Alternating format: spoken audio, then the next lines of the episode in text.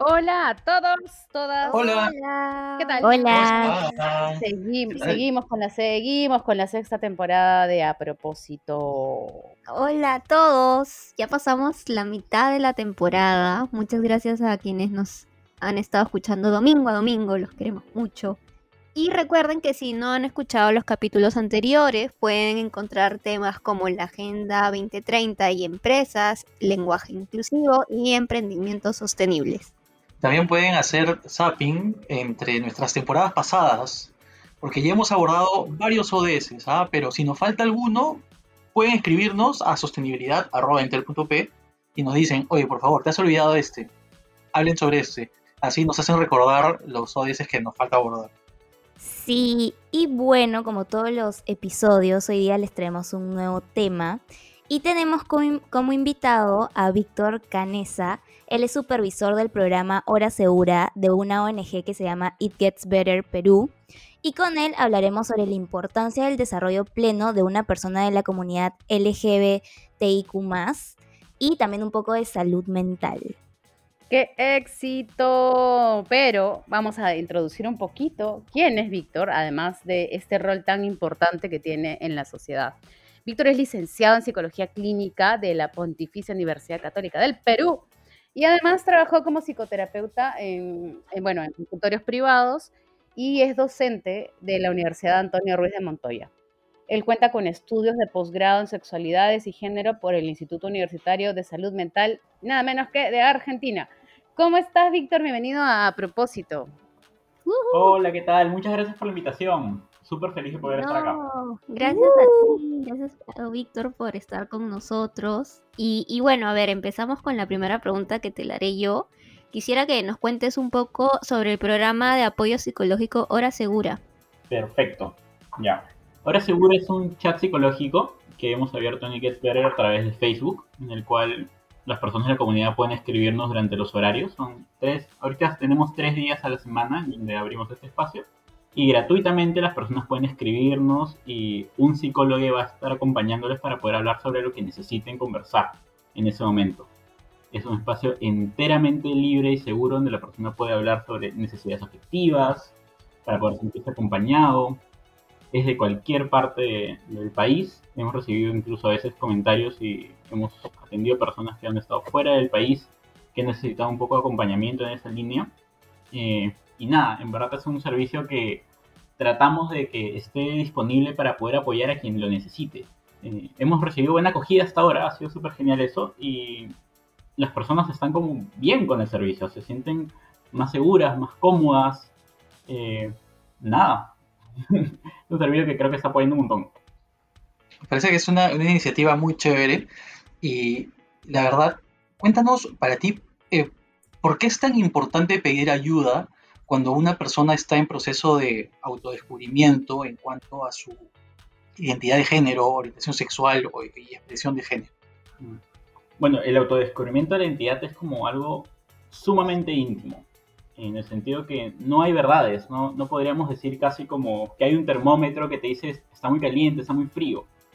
Igual pasa, no hay un termómetro que nos puede decir si, si somos gays, somos cis, somos trans, eh, solo un mismo puede saber quién es. Y en ese sentido es un aspecto que se va dando paso a paso, mientras nos vamos leyendo, nos vamos sintiendo, vamos sintiendo cómo, nos, cómo en algunos aspectos, qué nos puede atraer, qué nos hace sentir más cómodos, qué cosas nos puede sentir más incómodos, en cómo nos llaman, cómo nos vestimos. Y en ese sentido quizás es un poquito complicado pedir ayuda a un amigo familiar para entender esa línea, ¿no? Porque al ser algo tan íntimo, alguien no realmente te puede decir si estás o no dentro de cierto margen. Eh, hay quienes, también aparte hay personas que lo tienen bien claro, ¿no? Hay personas que pueden tener clarísimo y darse cuenta de quiénes son desde, desde un inicio, en edades muy tempranas, hay quienes se toman su tiempo, hay otros que quizás ya tienen una cierta idea, pero cuesta un poquito aceptarlo, así que va a tomar su tiempo. Incluso hay personas que por eso en esa misma línea van a terapia, por ejemplo, eh, para buscar habilidades o herramientas para autoentenderse, escucharse, eh, lidiar un poco también con la confusión que puede causar, las emociones que pueden revolver, darte cuenta de ciertos aspectos tuyos que quizás a la sociedad no les gusta mucho. Y en ese sentido creo que el acompañamiento de un familiar, de una amistad, puede ser sumamente útil. Sentirte respaldado, que hay alguien más que te escucha, que está contigo, es sumamente valioso. Eh, en ese sentido, la ayuda puede ser muy, muy importante. Sentir que uno está acompañado. Eh, justamente por eso que preguntaban de la hora segura, algunas personas no tienen estos espacios y justamente escriben a la hora segura para tener ese espacio de contención, para tener ese respaldo. Claro, algunos tal vez tienen miedo de, contarle a, a, los padres o a los amigos y tienen la alternativa de ir a hora segura para poder recibir esa ayuda, ¿verdad? Exacto. hay personas que pueden estar como muy, muy agotadas de tener que reservar este, este secreto o que ya se sabe sobre su identidad y la familia no lo recibió de buena manera, que haya un espacio que valide tu identidad puede ayudar mucho a que no te desestructures, a que sientas como, oye, realmente no, no necesariamente tiene que ser como me lo dicen, tan terrible como me están contando. Y ahora que ya nos hablaste un poco de, lo interno que puede sentir una persona que recién se está como autodescubriendo, un poco para, para las personas que, reciben la noticia de esta persona que, de repente les cuenta que, es gay o lesbiano, transexual, ¿qué, ¿qué tips le darías a, esas personas para acompañar a, que la otra persona se sienta cómoda de desarrollarse plenamente cuando recién se está autodescubriendo, ¿no? Mm, buenísimo. Eh, lo primero es que creo es validar la confianza que se ha tenido para contar esto. Eh, quizás en otras realidades, eh, en otros países sea mucho más sencillo compartir este tipo de noticias, acá en nuestro país lamentablemente no tanto. Creo que el validar el esfuerzo que ha sido va a ayudar que la persona también se sienta mucho más en confianza de poder seguir avanzando en contar estos casos, en contar lo que ha implicado este esfuerzo. Eh, también creo que es el hecho de validar de que se le va a seguir queriendo a la persona. Verbalizarlo va a ser muy importante porque algunas personas tienen por las noticias, por los contextos, creer de que me lo dices, me lo aceptas, pero de repente es solo en palabra y no real.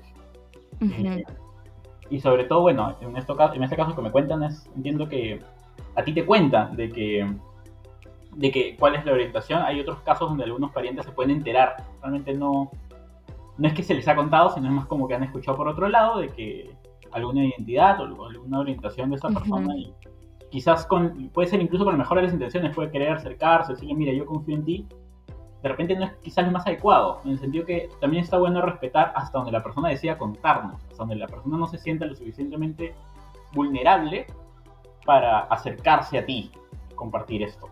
Claro.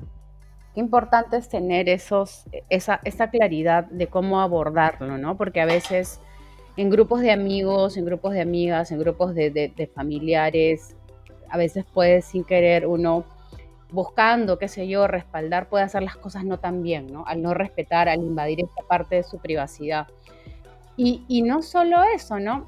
Estamos hablando de salud mental y mira, las personas cisgénero y heterosexuales como somos, bueno, como soy yo, eh, también necesitamos acompañamiento, ¿no? O sea, en general todos necesitamos un acompañamiento para, en la salud mental, pero ellos, o sea, digamos una persona que, que está pues en el lado de la, de, la opresión, obviamente es mucho más. Y ahora quiero trasladarlo al ámbito laboral.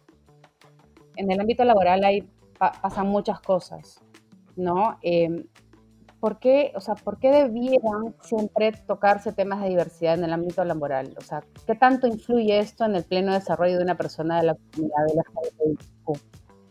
Uf, en, en el trabajo es bien complicado por dos lados. Por un, en un sentido tenemos aquellas personas que ya han conseguido un trabajo, que están tratando de escalar, están tratando de adecuarse, pero hay a veces las dificultades del, rechazo entre colegas, entre jefes, el trato inadecuado, el trato no equitativo, que hace que también incluso en ciertas condiciones laborales haya conflicto, hayan dificultades, a pesar que incluso puede estar por escrito de que hay que respetar la igualdad o ese tema de que no haya discriminación, igual puede que por ciertos temas, ciertos sesgos sociales, nos cueste ver cuándo nosotros podemos estar en una condición no Claro.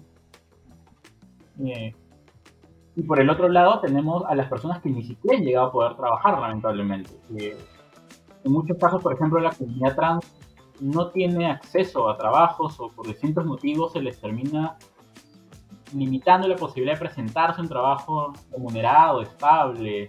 Eh, si bien se está trabajando cada vez más para que las empresas sean conscientes de esta situación, desde, como, como dicen, ¿no? estos trabajos de, de sensibilización dentro del mismo equipo, hay mucho por trabajar, hay mucho, hay mucho que trabajar para que se le puedan dar chance a, personas que demuestren que tienen las mismas condiciones que una persona cis, que una persona este, heterosis. O sea, esa claridad es súper importante también. Eh, eh, muchos, muchas veces escuchamos, incluso dentro del ámbito laboral, a personas eh, heterosis que dicen, a mí no me interesa con quién se acuesta o de quién se enamora la persona que trabaja en la empresa. Y yo le digo, lo, importante de ello es que a veces utilizamos palabras que son, las, utilizamos como si fueran insultos, así como decimos viejo, gorda, que, que, lo utilizamos como si fuera un insulto, a veces también utilizamos no seas gay, no seas niña, o sea, como decimos no seas nena, igual decimos no seas gay. Entonces, creo que por, e, por eso la parte de los sesgos inconscientes es es algo que realmente sí es impacta, ¿no? O sea, de verdad nos ponemos en el lado a veces equivocado y, para eso estamos aquí, para aprender, para ponernos en el lado de la solución, en el lado de la evolución, en el lado de la mejora. Gracias, gracias por todo esto que nos dices, Víctor. Tenemos más preguntas para ti. vale, vale. Sí, Víctor, yo quería hacerte una pregunta. Quizás muchas de las personas que nos estén escuchando hoy sean como personas externas a esta comunidad, como por ejemplo las familias o los amigos, y, les gustaría quizás a ellos saber qué ámbitos en la vida personal de una persona de la comunidad son los más difíciles de afrontar, como para poder entenderlos y apoyarlos. Mm, es bien complicado porque creo que va a variar según cada persona por ejemplo, piensa en justo esto que está diciendo Rosa de estas palabras como gordo, viejo, que, a ciertas personas les puede hacer más, le puede causar mayor peso, mayor dolor que a otras. Eh, y que uno no sabe, uno puede incluso como en, su historia, en su contexto, usarlo más como un tipo de broma, como incluso como un intento de acercarse más jocosamente, y la otra persona no te lo puede recibir bien. Igual podría ser en este caso para las personas LGTB. Eh, por ejemplo, se me ocurre algunos ámbitos como el familiar o el trabajo, que estamos hablando suelen ser como muy importantes porque son quizás los pilares que más sostienen a la persona. Por un lado, lo emocional es el primer círculo de confianza, son las personas que te traen al mundo, que te acompañan día a día. Y por el otro es el aspecto financiero que te permita sostenerte a ti mismo eh, de una manera como más independiente, crecer, ir sosteniendo y desarrollando sueños, desarrollándote profesionalmente.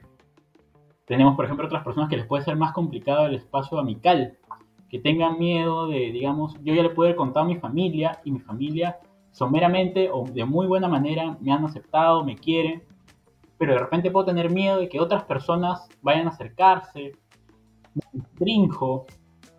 Incluso pienso, por ejemplo, lo, lo romántico. Hay muchas veces que las personas LGTB tienen mucho miedo de que no vayan a encontrar a alguien, que no se les acepte como son que ya de por sí las personas heterosis también tienen miedo, ¿no? Encontrar a alguien que sientan como, uy, lo complicado que es encontrar una pareja que me quiera, que vaya en mi misma línea. Imagínate a veces, ¿ah? Tal cual, tal cual lo dices, exacto. Exacto, es como que cuando no hay una imagen de, no sé, pienso, digamos, Tinder. si no hay una imagen que te sea más fácil, oye, ¿cómo encuentro a alguien que pueda aceptarme? Puede dar mucho más miedo, puede dar una sensación más fuerte de soledad. Y sobre todo creo que el aspecto que lamentablemente más atraviesa quizás es el personal. En el sentido que ya la sociedad te marca un poquito con ser LGTBIQ, ya estás un poco fuera de la sociedad. No contar con los mismos derechos. Eh, ya hace que uno tenga que pararse frente al espejo y ver algo que quizás sabe que de por sí no todo el mundo va a aceptar. Y es una, una chamba, un, un enfrentamiento un poquito complicado y lamentablemente necesario, pero que depende otra vez cada persona cómo lo ha desarrollado. Hay algunas personas que pueden como usar mucho, mucha fuerza sus amistades, mucha fuerza sus, sus amigos, sentir que de repente, pucha, yo no tengo muchas amistades porque ahorita no me lanzo a conocer gente nueva, pero en el trabajo me está yendo muy bien. El trabajo estoy sintiendo que es un lugar donde me siento como productivo, productiva, productive. Eh, siento que ahorita me cuesta hablar con mi familia, pero yo personalmente ya me estoy aceptando ya me di cuenta quién soy yo, ya me di cuenta qué cosas quiero, y algún día espero poder tener la fuerza de hacerlo, pero ya lo tengo mucho más claro. Eh, es, es, bien complejo, pero creo que algo que quizás también ayude a las personas que, eh, que están fuera de la comunidad es pensar que es una situación de estragos igual como cualquier otra persona. Una persona eh, en el sentido de que puedes tener dificultades de amistades, puedes tener dificultades de conseguir un trabajo, dificultades de conseguir pareja, pero el mismo sesgo hace que sea más pelagudo, más delicado pensar en estas cosas. Asuste más, de más miedo, de más pena, porque incluso también puede implicar eh, en el juego cuando uno lo piensa como, ¿qué tanto si yo lo revelo, si yo tanto digo quién soy, me alejo de más personas? La desconfianza de esta persona me quiere mucho, una gran amistad, pero ¿qué pasa si le cuento y ya no me quiere tanto? Puede ser un poquito complicado, por eso según cada espacio, lo que implica para cada persona ser el LGTBIQ. Claro. Oye, Víctor, a mí me gustaría saber tu opinión sobre... Hay un tema que, que muchas veces eh, se ha visto bueno, en redes sociales o, eh, todos hemos conocido tal vez a, alguna persona que pueda haber pasado por esto. Y es que hay gente que por los mismos prejuicios de nuestra sociedad, por el mismo atraso que, tenemos nosotros en nuestro país, tal vez eh, decidan, como se dice, entre comillas, no salir del closet. O sea, es una persona que no, que no quiere eh, decirlo abiertamente porque no se siente seguro. Sin embargo, hay personas de la misma comunidad que luego, por decirlo así, los exponen o los, los sacan del closet diciéndole a todo el mundo. ¿Qué opinión a ti te merece esto? O sea, ¿está bien que se haga eso? Eh, ¿Está mal? ¿Debemos respetar la decisión de una persona? ¿Cómo podemos eh, afrontar este tipo de, situaciones? Mm, es bien, bien complicado cuando te sacan del closet, porque va a variar mucho según la situación. Otra vez, eh, algunas personas pueden salir del closet y van a tener tiene el contexto para poder como sostenerse, tienen familia, tienen amistades que los van a apoyar. Lamentablemente no todos son esos casos y a veces puede por redes sociales alguien hablar o, decir estas cosas, algunos datos, que a la final es, toda esta agresión se, se torna en base a prejuicios, ¿no? Pero igual va a tener como ciertas consecuencias, como pueden ser miedos muy grandes, ¿no? Como que te desalojen de tu casa, digamos, una chica de 12, 13 años que en el colegio la sacan del closet, los papás se enteran y la sacan del colegio, la sacan de, la casa, es durísimo esa edad. Y puede haber tranquilamente en el mismo salón una niña de la misma edad como una identidad similar, que se identifica al menos con, no sé, digamos, lesbiana también, eh, o, o no sé, una chica trans, que quizás la familia sí la pueda apoyar. Es muy diferente y, quizás bajo el ojo de uno, bueno, pero ¿por qué está tan malo salir del closet? De repente es porque no sabemos cuáles son lo que implica para esa persona. Por eso quizás es mucho más delicado. El hecho de que una persona salga del closet, a mi parecer, eh, va a tener mucho peso de lo que alguien sienta que es el momento. Si yo siento que efectivamente hacerlo me va a traer más bienestar que complicaciones, yo realmente voy a sentir que me van a validar, me van a respaldar, me van a escuchar, y al mismo tiempo, cuando uno cuenta algo muy íntimo, como cualquier tipo de cosa, ¿no? Uno puede contar algo en una intimidad con una amistad, oye, en verdad, me ha pasado esto y no sé quién más contarle, es un estado de vulnerabilidad que te permite también acercarte más a esa persona. No todas las personas tienen el chance de que esa vulnerabilidad sea bien aceptada, porque también cuando bajas un poquito las defensas es cuando alguien puede agredirte a pesar que no quiera. Eh, a pesar que quizás... inconscientemente lo pueden hacer. Exacto, una, una mamá puede, por ejemplo, sacar a, su hijo, y no lo estoy justificando en ningún sentido, puede sacar a su hijo de su casa porque siente que es la única manera como puede tolerar eso. Eh, incluso porque yo lo saco para no agredirlo, pero es algo durísimo. Eh, es, implica algo muy, muy doloroso para esa persona. Y además pueden salir estas ideas. Si mis padres no me aceptaron, ¿cómo la sociedad me va a aceptar? Exacto. Eh, de hecho, a mí no me gusta esa frase, o sea, el concepto de salir del closet. Siento que no debería de existir porque, o sea, yo sé que existe porque la sociedad es súper prejuiciosa, pero siento que no debería de existir porque al final como es tu forma de ser, ¿no? O sea, ¿por qué tendrías que salir del closet? nadie debería vivir para empezar en un closet, o sea, nadie debería estar en un closet desde un inicio. Y como liándolo un poco eh, a este tema, mami, siguiente pregunta que la sociedad como que siempre le tiene miedo a lo que no conoce.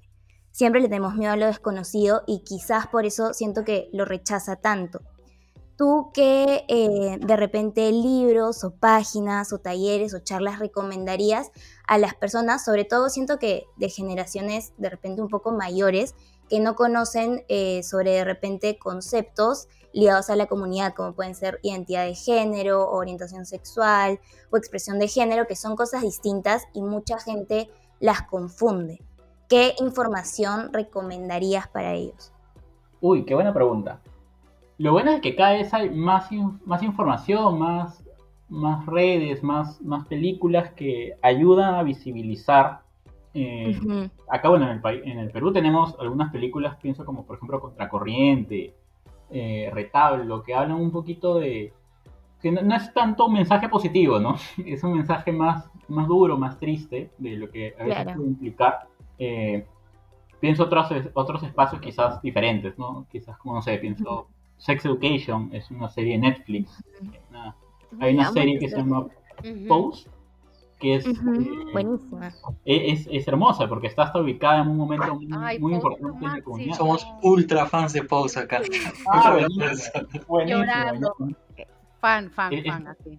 Es hermosa, e-, e-, es una serie que visibiliza y, me parece increíble el hecho de que hayan tantas actrices trans que, que lo hacen genial. Me, me parece bellísimo el, el arte. De hecho, esa serie mi mamá la vio y me dijo como que, o sea, la sensibilizó un montón, porque mi mamá tiene como 50 por ahí, esa generación, y o sea, no es tan cerrada, pero obviamente igual tiene prejuicios, ¿no? Y me dijo como que Pierre es súper fuerte, yo no sabía que era así, y yo como que, ay, ma, o sea, estaba feliz porque sentía que se había sensibilizado un montón acerca del tema. Hay un libro que a mí me encanta, eh, que se llama George, sé tú mismo, eh, se los recomiendo mucho. Es un libro que trata desde la mirada de una niña trans. Eh, oh. Sí, es perfecto para adolescentes, pubers. Eh, es bien lindo, es un cuento infantil, es un libro infantil. Que sí, me, parece fantástico. Y hay otro que se llama Te daría el mundo, o Te daría el sol, según la traducción. No sé si lo han escuchado. Es un libro juvenil. No, nos falta, nos falta leer más. Pero suena hermoso.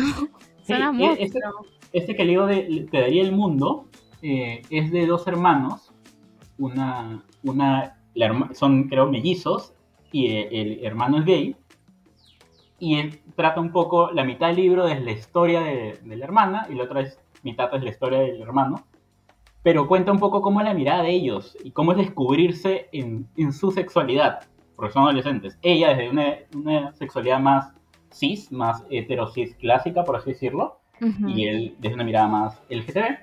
Pero es bien bacán porque ves las cosas que se terminan cruzando muy lindamente, como cualquier otro hermano. Y otro que se pienso ahorita es, por ejemplo, que se llama, creo que es Aristóteles y Dantes. Eh, uy, no me acuerdo. Aristóteles y Dantes descubren los secretos del universo, creo que se llama. Es un nombre bien largo. Que son de dos amigos que descubren que son que se, que se sienten atracción pero que al comienzo no se dan cuenta que era una atracción más romántica y no tanto amical. Claro.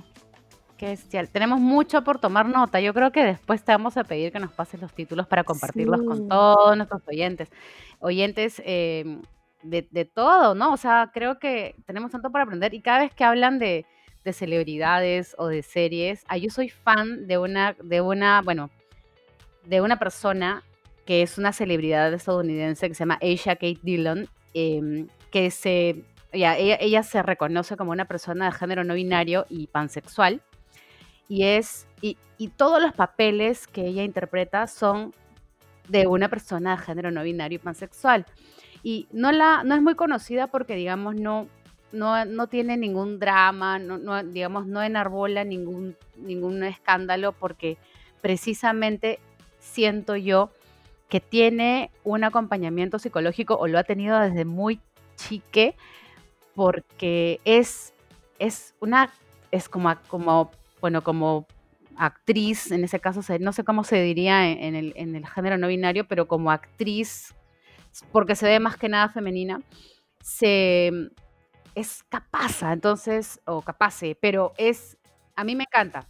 Entonces, me gusta utilizar de ejemplo este tipo de personas porque siento que eso es lo que deberíamos ah, buscar como sociedad, ¿no? O sea, que todos tengan un pleno desarrollo que les permita vivir de su arte, de sus valores, de lo que son, de lo que nos hacen, no sé, ver estrellitas porque nos parecen increíbles. Y del otro lado tienes a personas que, claro, se distorsionó en ellos este, este no acompañamiento y, digamos, hacen drama a partir de, de una situación de la que ya empiezan a reconocerla, pero de una manera distorsionada, ¿no? Y lamentablemente estas distorsiones hacen que haya menos aliados o aliadas. Y aquí quería llegar a la parte de cómo ser un mejor aliado, o sea, las personas que somos, que estamos del lado, lo voy a decir porque eso es, ya lo entendemos en el equipo, del lado opresor, eh, lo digo con total eh, convicción de ello. ¿Cómo podemos ser mejores aliados? Lo primero, y creo que es lo más difícil, es lo que acabas de decir, ¿ah? es reconocerse. Reconocerse qué rol tiene uno une en la, en la sociedad. Yo, por ejemplo, me explico como hombre. Claramente tengo un espacio jerárquico diferente con ciertas condiciones al que tiene mi hermana, mis primas, amigas, por ser hombre. Así es. Darte cuenta de eso es creo lo primero que tienes que hacer porque tienes que estar consciente de qué tú puedes y qué otra persona no. Eh, informarte va a ser muy importante. Informarte, ok, hay esta comunidad que tiene estas siglas, ¿qué significan estas siglas? ¿Es lo mismo la L lesbiana a un gay? ¿Es lo mismo a una persona trans?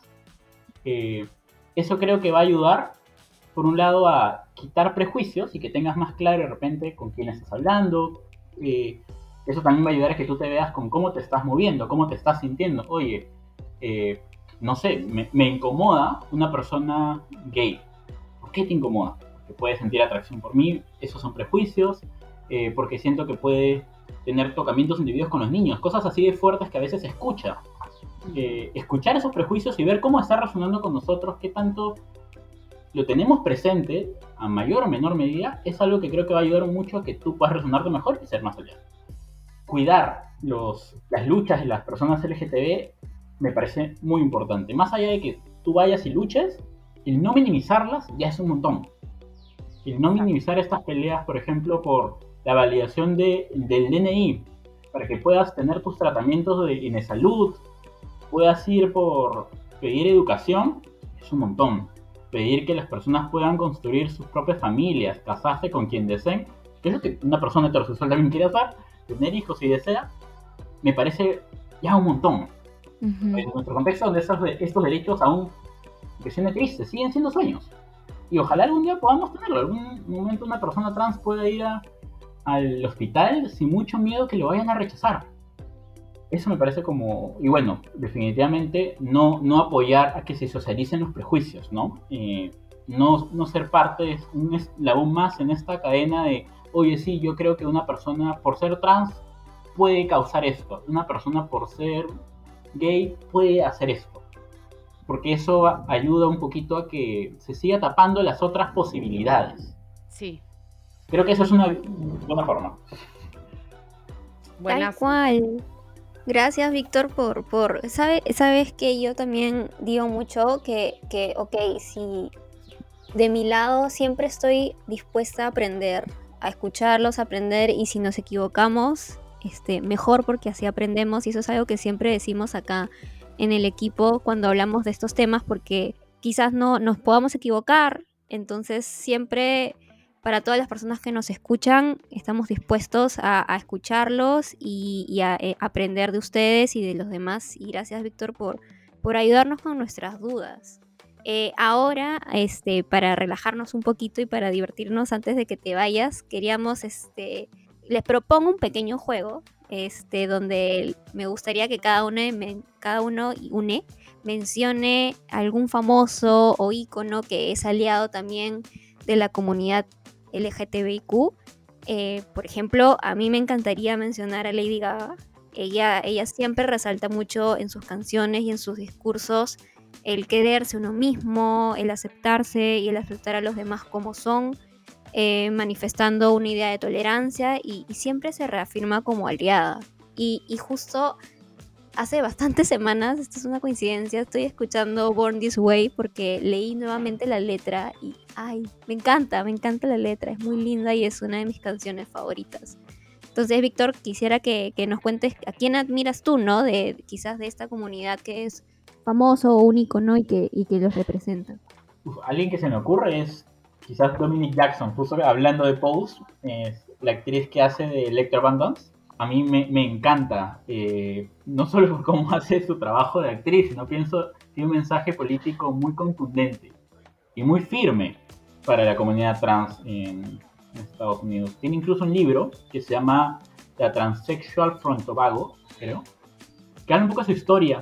Eh, es un libro muy íntimo y, escrito de sus propias palabras, que creo que puede ser muy inspirador y, que acompaña a alguien que, se pueda sentir así, más fuera de la sociedad, no tan representada.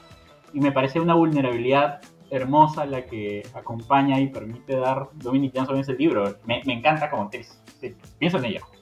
Lo máximo, es capaz. A mí también me encanta Dominic. Bueno, yo, a ver, me gustaría mencionar, de hecho, a mí siempre me ha encantado, lamentablemente falleció hace poco Rafaela Carrá.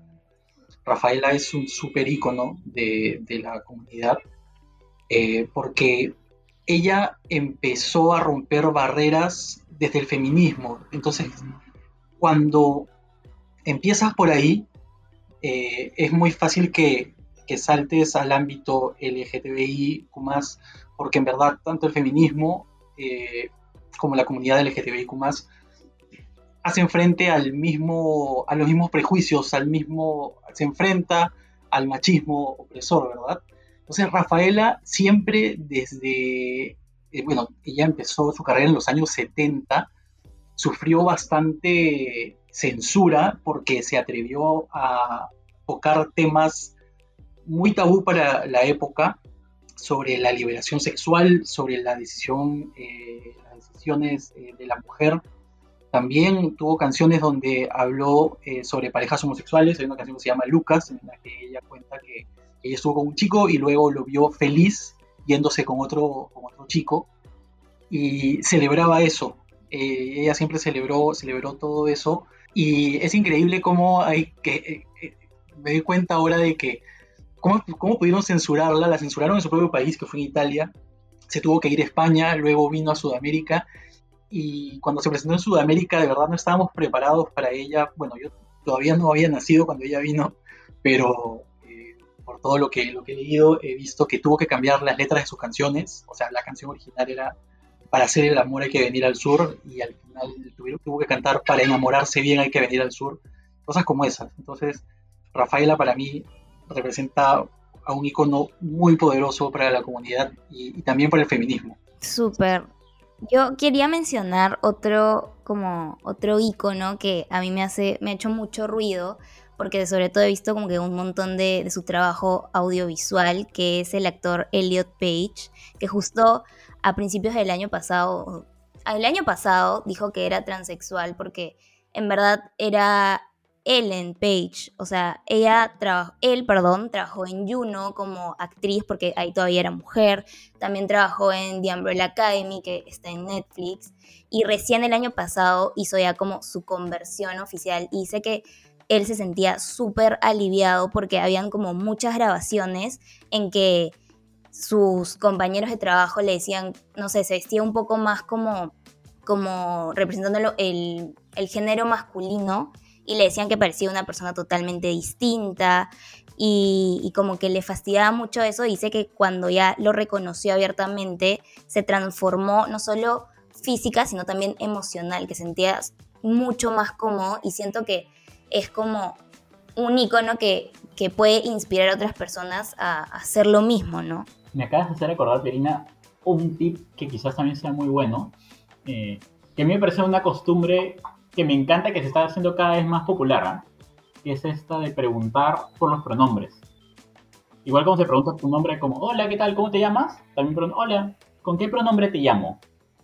Eh, porque uno nunca sabe la batalla que tiene otra persona. Uno puede vestirse de una manera particular por distintos motivos, incluso por temas de cuidado. Yo me quiero cuidar de que me puedan agredir en la calle y me visto de esta forma.